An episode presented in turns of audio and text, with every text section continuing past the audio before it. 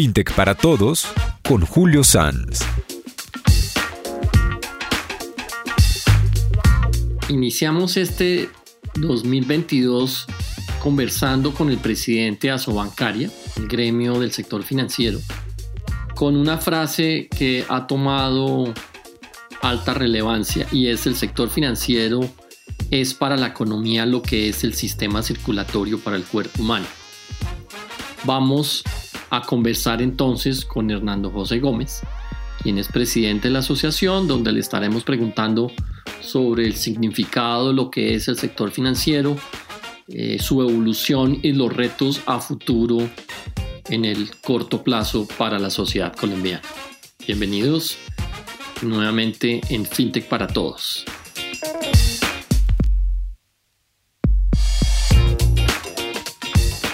Días, tardes, noches. Seguimos con nuestra serie de episodios en nuestro podcast FinTech para Todos aprendiendo sobre las nuevas tendencias en el sector financiero, los nuevos jugadores, los nuevos entornos, las nuevas formas de hacer negocios. Eh, y hoy tenemos un, un, personaje muy, muy, muy interesante que, del cual con seguridad vamos a aprenderle mucho. El presidente de la Asociación Colombiana de Bancos en Colombia, Asobancarias, Hernando Gómez. Hernando, bienvenido.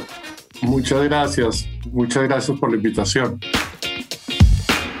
No, Hernando, gracias por, por aceptarnos la, la, invitación y pues nada, vamos, vamos, vamos, digamos, arranquemos a conversar y hacerte las preguntas que, que creo que la audiencia nos, la, nos, nos, las ha pedido y que están constantemente en el, en el ambiente.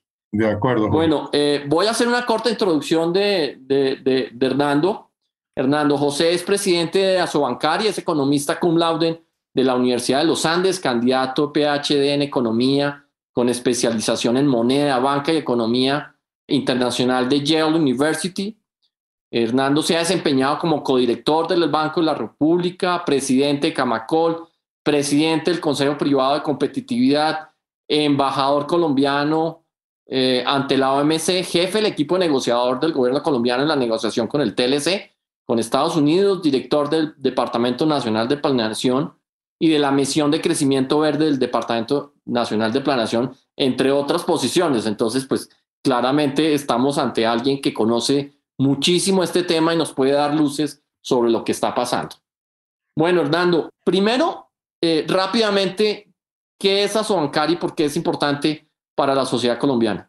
A ver, la, la Asociación Bancaria de Entidades Financieras de Colombia es eh, el gremio más representativo del sector financiero colombiano. Es obviamente una entidad sin ánimo de lucro y fue constituido, imagínate, el 31 de agosto de 1936. O sea que eh, si yo me quedara aquí unos años, voy a celebrar el centenario. El, el, principal propósito de la asociación es que la banca sea cada vez más cercana a los colombianos, que entendamos cada vez mejor cuáles son las demandas que tenemos de la sociedad en esta materia, cómo podemos ayudar al desarrollo económico del país, cómo podemos ayudar a que se a, que, a que los sueños de los colombianos se vuelvan una realidad. Y en ese sentido, pues tenemos la labor de promover y mantener la confianza del público, del sector financiero, ayudar a la continua modernización del sector, ampliar y mejorar permanentemente el conocimiento acerca de la naturaleza y función de las actividades de nuestros bancos y naturalmente a prestar aquellos servicios de apoyo que puedan ser desarrollados más eficientemente de manera colectiva en favor del, del, sector financiero y representar y defender los intereses de sus miembros eh, naturalmente. Me, me, queda clarísimo que tienen un apoyo, digamos, una, una, una visión gremial, una visión de industria de lo que es el, el, el sector financiero. Pero yéndonos al sector financiero, digamos, eh, si nos vamos a lo largo de la historia, vemos que cada vez es un sector más sólido, más robusto, y, en esencia es, un sector financiero es aquel que sirve, digamos, como, un, como, como la circulación del cuerpo humano, ¿sí? que permite irrigar la economía, que permite generar, digamos, oportunidades para que la economía real. Entonces, un poquito, ¿por qué es tan importante para un, para un país tener un sistema financiero robusto y sólido? ¿En qué se beneficia? Sí, eh, esta fue precisamente la analogía que utilizó el presidente Duque en el cierre de nuestra convención bancaria hace unos pocos días. Y es que es muy importante que el ahorro del público, el ahorro de las empresas, el, eh, el, capital de trabajo de esas empresas pueda ser manejado de una manera segura, se pueda usar esos recursos para ser orientados hacia donde puedan ser utilizados de manera más eficiente, bien sea por las empresas para realizar inversiones, para su capital de trabajo o para, las, eh, para los hogares y las personas eh, para comprar su vivienda o para financiar su crédito de consumo. Entonces, eh, imaginemos eh, que si no existiera un sector financiero, pues básicamente las empresas tendrían que eh, hacer todas sus expansiones con base en recursos propios, lo cual sería absolutamente ineficiente. O, las, o los hogares y las personas no podrían suavizar su consumo, su adquisición de, de, de de consumo durable o, o, vivienda en, en, el tiempo. Entonces, habría muchísimas personas que no podrían acceder, digamos, a, a anticipar este tipo de, de, de, adquisiciones. Entonces, en ese sentido, el sector, el sector financiero es el que posibilita que todos estos recursos de una sociedad sean utilizados de la manera más eficiente en pro del desarrollo económico y obviamente el bienestar social de toda la sociedad. Yo estoy totalmente de acuerdo que, que, que las bondades son enormes, pero ¿no crees que, que, se ha quedado corto, digamos, en el, en el mensaje o en, la, en el entendimiento de la sociedad de ese rol tan importante del sector financiero que tal vez digamos, eh, eh, es un sistema que se ha centrado muchísimo en, estar robusto, en, cada vez tener muchísimo más patrimonio, en mejorar tecnológica en sus servicios, pero tal vez no está pendiente la tarea de hacer ver esa importancia por parte de la sociedad. Indudablemente ese es el gran esfuerzo que se hace permanentemente.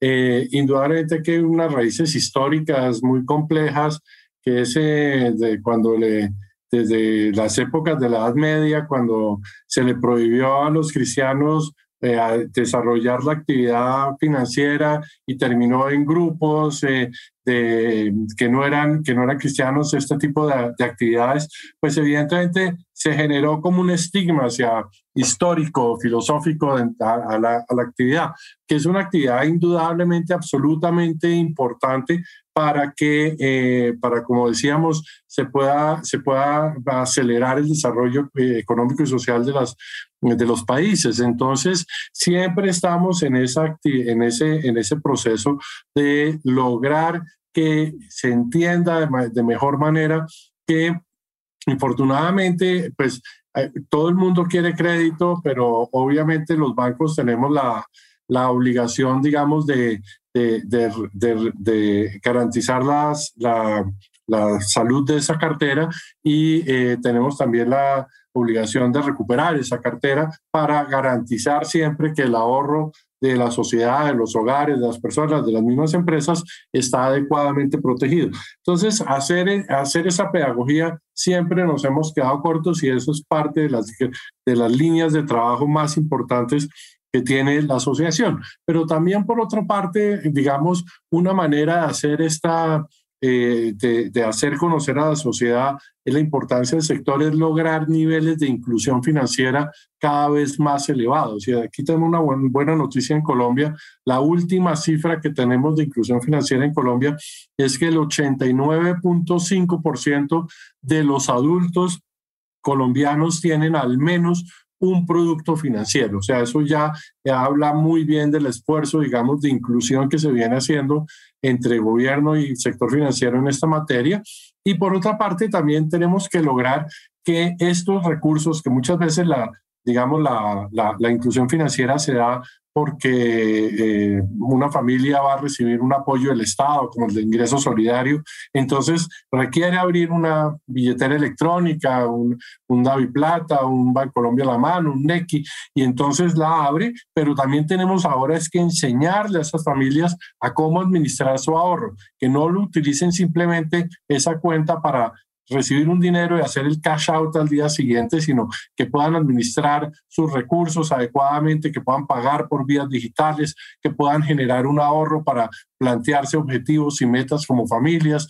Entonces, ahí es donde tenemos que hacer ese gran esfuerzo. Hemos venido siendo muy exitosos en el proceso de inclusión. Ahora lo que necesitamos es que las personas aprendan a administrar su ahorro y eventualmente puedan lograr eh, eh, acceso a un crédito cuando lo requieran, ya sea desde uno tan simple como el de la tarjeta de crédito o ya facilitar mucho más acceso a los emprendedores. Uno podría decir, eh, digamos que las noticias son positivas con esos indicadores de, de inclusión financiera, pero también uno podría preguntarse ¿por qué es importante la inclusión financiera? Sí, es muy importante la inclusión financiera porque va al tema de la equidad.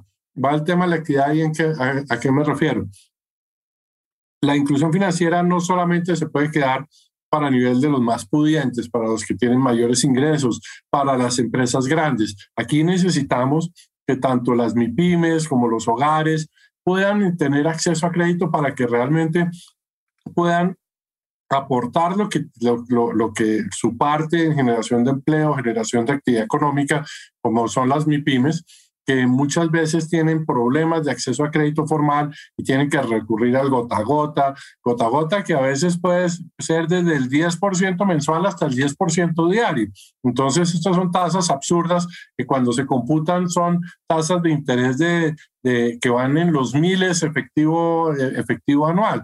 Entonces, mm, por ello es que es tan importante en términos de la equidad y de la equidad social y de mejorar el bienestar de la población porque les permite, por ejemplo, adquirir la vivienda. Colombia es un país que ha hecho siempre mucho énfasis en, por ejemplo, permitir que las, que las personas cumplan su sueño de, ser propietarios y, mm, y allí, digamos, con todos los esfuerzos que se han venido haciendo con el Ministerio de Vivienda, el Ministerio de Hacienda, hemos logrado ya bajar hasta familias de dos salarios mínimos de ingreso. Eso, digamos, hace 10 años, familias de, uno lograba bajar hasta familias de cuatro o cinco salarios mínimos, ya llegamos, ya estamos cada vez más llegando a esa base de la pirámide y creo que eso, digamos, es parte esencial del contrato, de la validez del contrato social. O sea, que si usted hace un esfuerzo, es buena paga, administra adecuadamente su presupuesto familiar o su presupuesto de empresa, usted puede tener un acceso a un crédito a tasas de mercado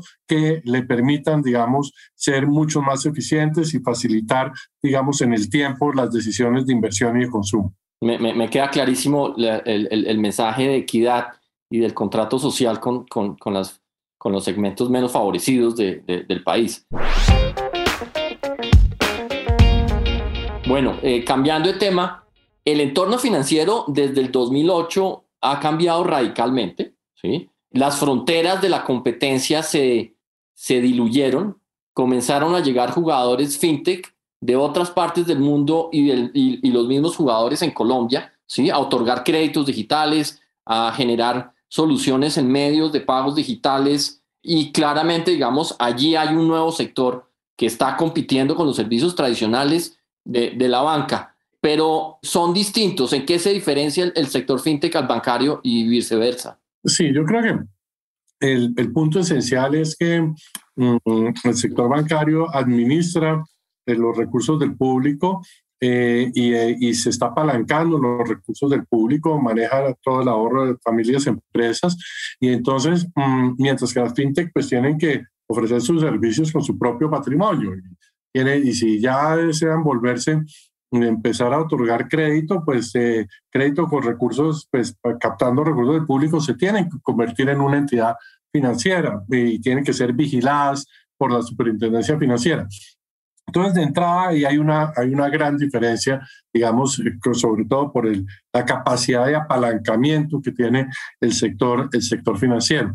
Mm, por otra parte, indudablemente los nuevos jugadores fintech nos movieron el piso fue porque claramente nos mostraron la necesidad de incorporar todas estas nuevas tecnologías, todos estos nuevos servicios digitales y han obligado a que el sector se actualice. Yo creo que hay que hacerle un gran reconocimiento también al sector financiero colombiano. Recuerda que cuando en los años 90 ah, se abrió la inversión, nos abrimos a la inversión extranjera en el sector eh, financiero que había estado cerrada por muchísimos años en Colombia y empezaron a llegar los bancos españoles y otros bancos, todo el mundo decía, no, eso se van a tomar el, mercado y van a desaparecer los bancos colombianos.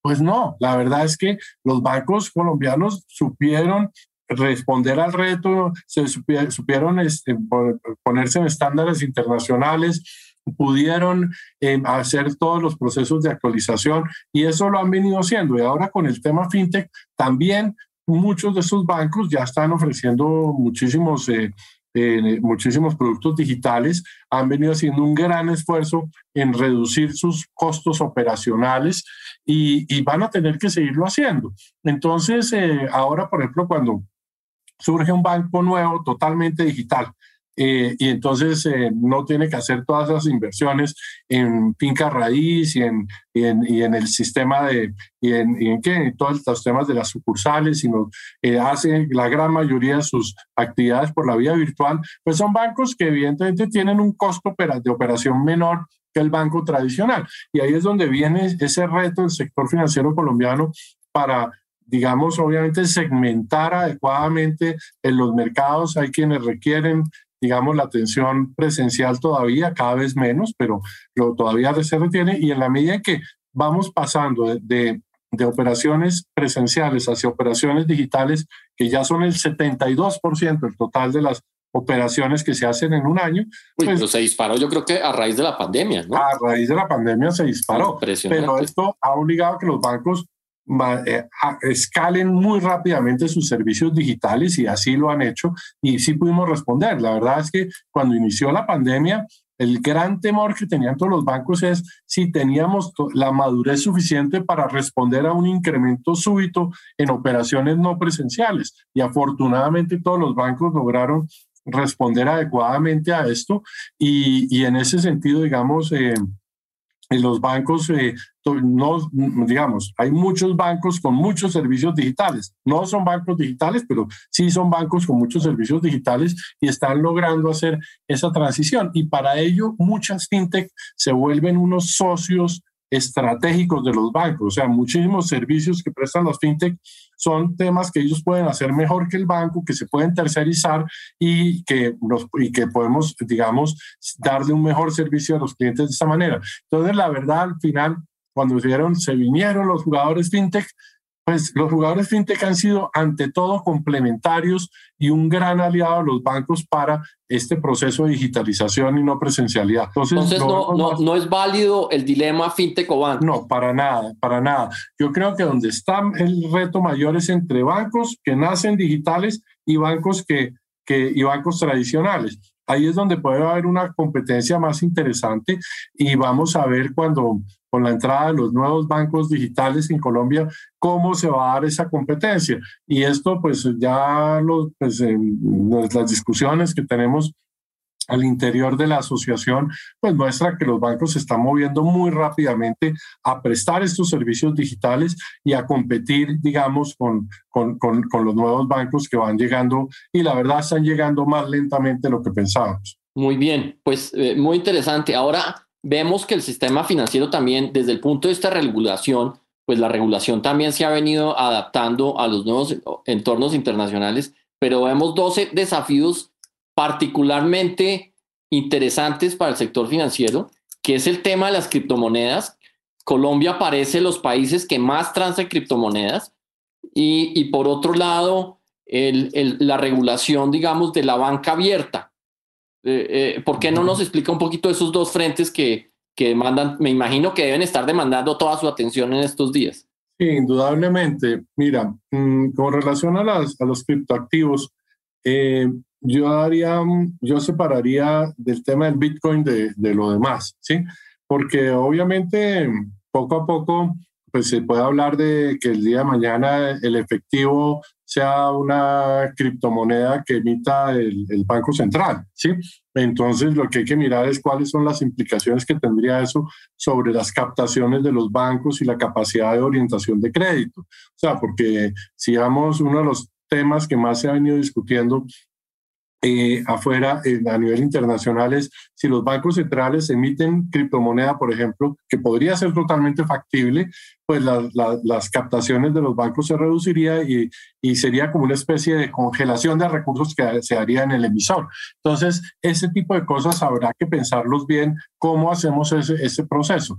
Y con el tema ya propiamente del Bitcoin, yo no soy un fan del Bitcoin, debo, debo decir, y de pronto puedo estar equivocado, pero pienso que es una, es simple, eh, eh, fundamentalmente es un proceso de carácter especulativo. Eh, obviamente hay bitcoins con, un manejo muy serio, donde se protegen la transacción, donde se protegen las inversiones de la gente, pero al final del día son, como ha demostrado la volatilidad del precio del bitcoin, pues es algo que fluctúa muchísimo y que, y que, y que está bien, que es para, para, quienes les gustan ese tipo de riesgos, pero como me decía a mí algún periodista, entonces le digo a mi tía Matilde, que invierta en, Bitcoin. Le digo, no, que no invierta en Bitcoin, que no se le ocurra meter sus pocos recursos en esto porque necesita, eh, porque es un activo de alto riesgo. Entonces, mi, mi gran pregunta es, ok, el Bitcoin ¿Dónde está el aporte de valor, la creación de valor que nos da el Bitcoin? Yo, no, yo sinceramente no la, estoy, no la veo. Sin embargo, ya cuando estamos hablando de, ya más de, de, criptomonedas y que, se pueda, que podamos digitalizar, por ejemplo, todo el efectivo, pues hombre, ahí sí hay un reto muy interesante que se puede plantear la sociedad y donde realmente podamos tener el efectivo en el celular y no necesitamos sacar billetes. Eso sería una fantasía que se pueda hacer hacia futuro. Entonces es algo hacia donde tenemos que, que movernos.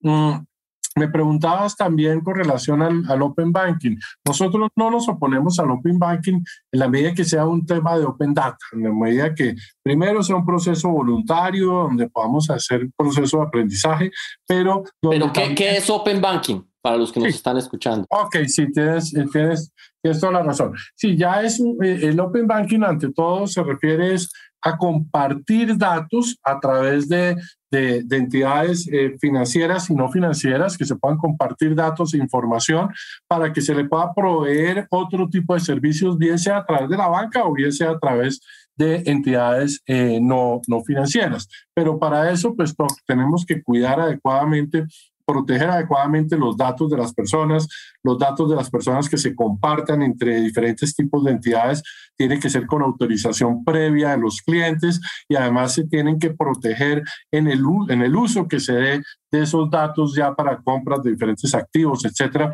o por bienes o productos, bienes o servicios, pues hay que garantizar la protección de, de datos de, de los clientes y en ese sentido, esto, digamos, es lo que se ha venido llamando el Open Banking, pero cuando lo, lo que nosotros decimos es primero, pues tiene que ser de doble vía. O sea, si, por ejemplo, las telcos van a utilizar la información de los bancos, así sea con autorización de nuestros clientes, nosotros también deberíamos poder utilizar la información de los telcos en los bancos para ofrecer otro tipo de servicios, optimizar el tipo de servicios que le ofrecemos a nuestros clientes. Entonces, eh, en ese sentido estamos, estamos viendo pues que esto hay que, tiene todo un proceso de protección de datos, tiene todo un proceso de nivelación de la cancha en términos de que todos podamos compartir datos en, en doble dirección. Y eh, tercero, pues que en el proceso, digamos, de uso de datos que tenga una entidad, por ejemplo, la bancaria, por cuenta de una entidad, otra entidad del sector financiero o del sector no financiero, pues que se proteja adecuadamente eh, eh, la privacidad de esa información. Perfecto, me, me, parece muy interesante. Quiero volver al, al término de inclusión financiero. uno de los expertos mundiales que entrevisté en días pasados, David Birch, inglés, le preguntaba que quién debería encargarse de la inclusión financiera. Y, y él decía, mire, eh, dejen, la, la inclusión financiera en las fintech y deje que a los bancos trabajen los que ya están incluidos. ¿Que, que eh, eh, ¿Comparte esa afirmación o no? Pues yo creo que en Colombia no hemos seguido ese, ese, esa ruta. Obviamente las fintech van a ser muy interesantes para ayudarnos a atraer gente al, sistema que no, que no estaba allí. Pero mm, como te decía, las fintech eh, trabajan con su propio patrimonio, eso les genera una limitación. Muchas fintech se pueden volver originadoras de, de crédito y, y, los bancos le pueden comprar ese, esa cartera a, a las fintech, pero en la medida que los bancos compren esa cartera las fintech, pues conocen el cliente y lo pueden incorporar. Entonces hay que, ah, digamos, indudablemente las fintech tienen un papel importante en la inclusión financiera, pero los bancos también simultáneamente en paralelo están haciendo ese esfuerzo de a través de los, sus productos digitales eh, a generar más, cada día más inclusión. Y lo están haciendo, como te dije, con la información que, que te di, el 89.5 de colombianos con al menos un producto financiero, lo, están, lo están haciendo de una manera muy exitosa, de la mano sobre todo de la política de, dispersión de subsidios del gobierno nacional. Entonces, creo, creemos que ahí, digamos, mm, diría que las fintech obviamente van a acelerar el proceso de inclusión financiera, pero no son los únicos llamados a, a realizarlo. Perfecto, muy, muy, muy interesante la respuesta. Otra pregunta y es que lo alcanzamos a mencionar es el efectivo. ¿Cómo, cómo va el, nivel de efectivo en la economía y si ya se ha logrado eh, el, el, el, reto de la interoperabilidad para que generar ecosistemas? Porque tengo entendido que lo único que puede reducir el efectivo es que se creen ecosistemas donde digitalmente se pueda transar. Sí, indudablemente. Mm. A ver, el tema del efectivo es un tema complejo en un país como Colombia. Primero porque es un país que tiene una economía ilegal muy grande, ¿sí? pues de narcotráfico y de eh, otro tipo de productos. Eh, eh, entonces, allí, digamos, hay una preferencia natural por el efectivo por esa, por esa razón. Entonces, es esa, eh, digamos, hay un... Pero, pero yo me atrevería a decir no solo ilegal, sino básicamente es por la informalidad en el cual la mitad de la economía vive. Sí, señor, ya iba para ah, esa dirección. O sea, decía que primero hay un tema ilegal que hace sea difícil que un país como Colombia, mientras infortunadamente mantenga esa ilegalidad, va a presentar demandas por efectivo mayores que otros países. Eh, segundo, lo que tú mencionas, indudablemente el tema de la informalidad. En cuando la gente es informal, eh, puede ser informal por, por varias razones. Una primera es que muchas veces porque no quiere, no quiere pagar los impuestos que, que debe pagar. Entonces, eh, obviamente el efectivo se vuelve un vehículo para la evasión tributaria. Eso, digamos, es parte en ese sentido, pues todo el tema de la factura electrónica, que es precisamente otro producto digital, nos va, le va a ayudar al gobierno a, controlar la evasión tanto de renta como de, como de IVA y eso va a ser muy positivo y en la medida en que se vaya controlando por el lado fiscal el, eh, em, eh, la evasión, pues indudablemente ya la gente va, no va a tener razón para demandar tanto efectivo y va a empezar a demandar más productos financieros. Por otra parte, también tenemos que ser claros que para que el pequeño, la pequeña tienda, el pequeño tendero, el pequeño comercio eh, decida también formalizarse, pues requerimos dos cosas. Uno es abaratarle lo más posible el uso de los, de, de, de, los productos digitales o las tarjetas de crédito y débito. Y ahí todavía, digamos, para el pequeño es costoso. En, por yo le tengo mucha fe a un eh, proyecto, al tema del, del, del código QR, que es eh, este código que con el cual podemos pagar directamente el celular, porque básicamente eh, a través del código QR, en la medida en que logremos la interoperabilidad a nivel de todos los bancos, y ese es un proyecto que se está adelantando actualmente en cabeza de Redeban, en la, medida que podamos hacer eso, esto básicamente tiene un costo cero para, la, para el pequeño comercio, para el pequeño negocio y, eh, y, en ese sentido pues podemos facilitarle enormemente a, a, estos pequeños negocios a utilizar digamos eh, los pagos digitales y no, y no requerir tanto, tanto efectivo. Entonces yo creo que por ese lado podemos pensar en que una buena combinación entre la, el control tributario y abaratar los, el uso de, instrumentos y productos digitales, podemos, dar, podemos obviamente generar una reducción muy importante en la demanda de efectivo. Bueno, pues muy bien. Y ya para terminar, ¿cómo ve el 2022? Hombre, el 2022, eh, pues eh, lo veo eh, con temas de con incertidumbre política, obviamente, pero también con eh, una actividad muy sólida en el lado económico. La recuperación de la economía en el año 21 nos va a permitir ponernos ya por encima del PIB del año 2019. Eso es una fantástica fantástica noticia. Por otro lado, a partir de los últimos tres meses ha cogido una buena dinámica la generación de empleo. Eso debemos protegerla también para que volvamos a niveles de, tasa de desempleo de un dígito. Y en ese sentido, podríamos esperar que para el 2022 eh, tengamos una tasa de crecimiento del orden del 4%, ojalá que fuera el 4,5%.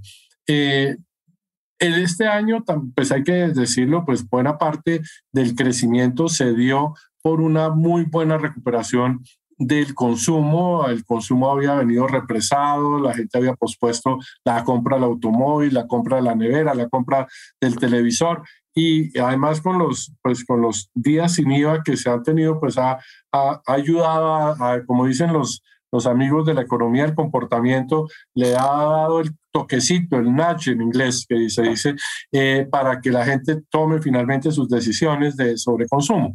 Ahora, ya en la medida en que nos aproximamos hacia los niveles de plena utilización de capacidad instalada en la economía, pues vamos a requerir más inversión. Y yo creo que esa señal ya la empieza a recibir el sector privado y en la medida en que se resuelva de manera favorable eh, en las elecciones el tema de la incertidumbre política, pues vamos, a, vamos realmente a, haber muchísima inversión en Colombia y, creemos que eh, la, atracción de inversiones extranjeras que estamos teniendo es importante, eh, por una parte, y segundo, la a pesar de que dos de las tres calificadoras nos quitaron el grado de inversión, eh, el gobierno nacional y el sector privado han mantenido muy buen acceso y a muy buenas tasas en los mercados internacionales.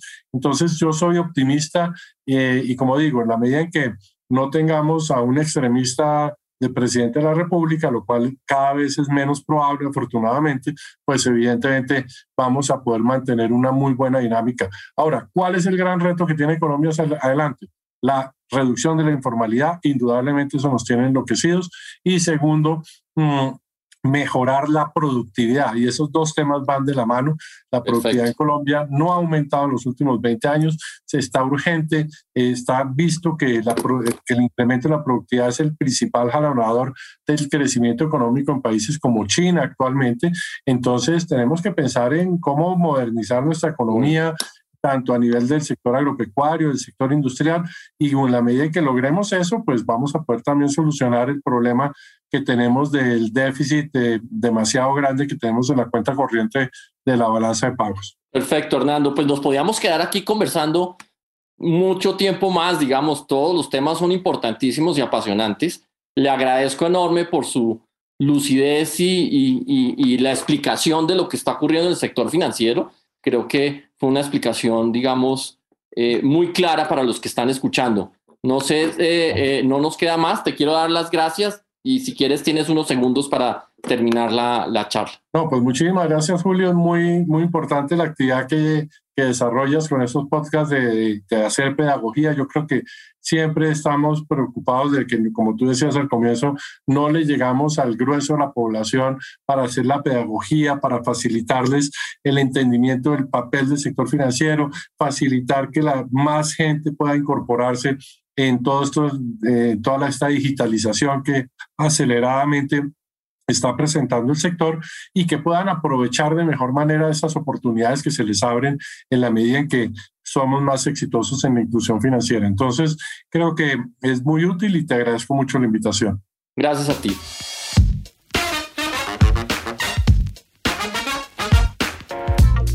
Acabamos de tener una conversación muy interesante con Hernando José Gómez, presidente del gremio del sector financiero, donde nos explicó los fundamentos del sector financiero, por qué es regulado y cuál es el aporte que hace el sector financiero a una sociedad como la nuestra, cuál ha sido la evolución de este sector y en qué retos se está enfrentando debido a los cambios disruptivos en las tecnologías, en los nuevos modelos de negocio como las fintech y claramente en las nuevas regulaciones incentivando la competencia y incentivando una mayor oferta de cara a los usuarios financieros y reconociendo eh, la importancia de comunicar más, capacitar más y estar más cercano a los usuarios del sector.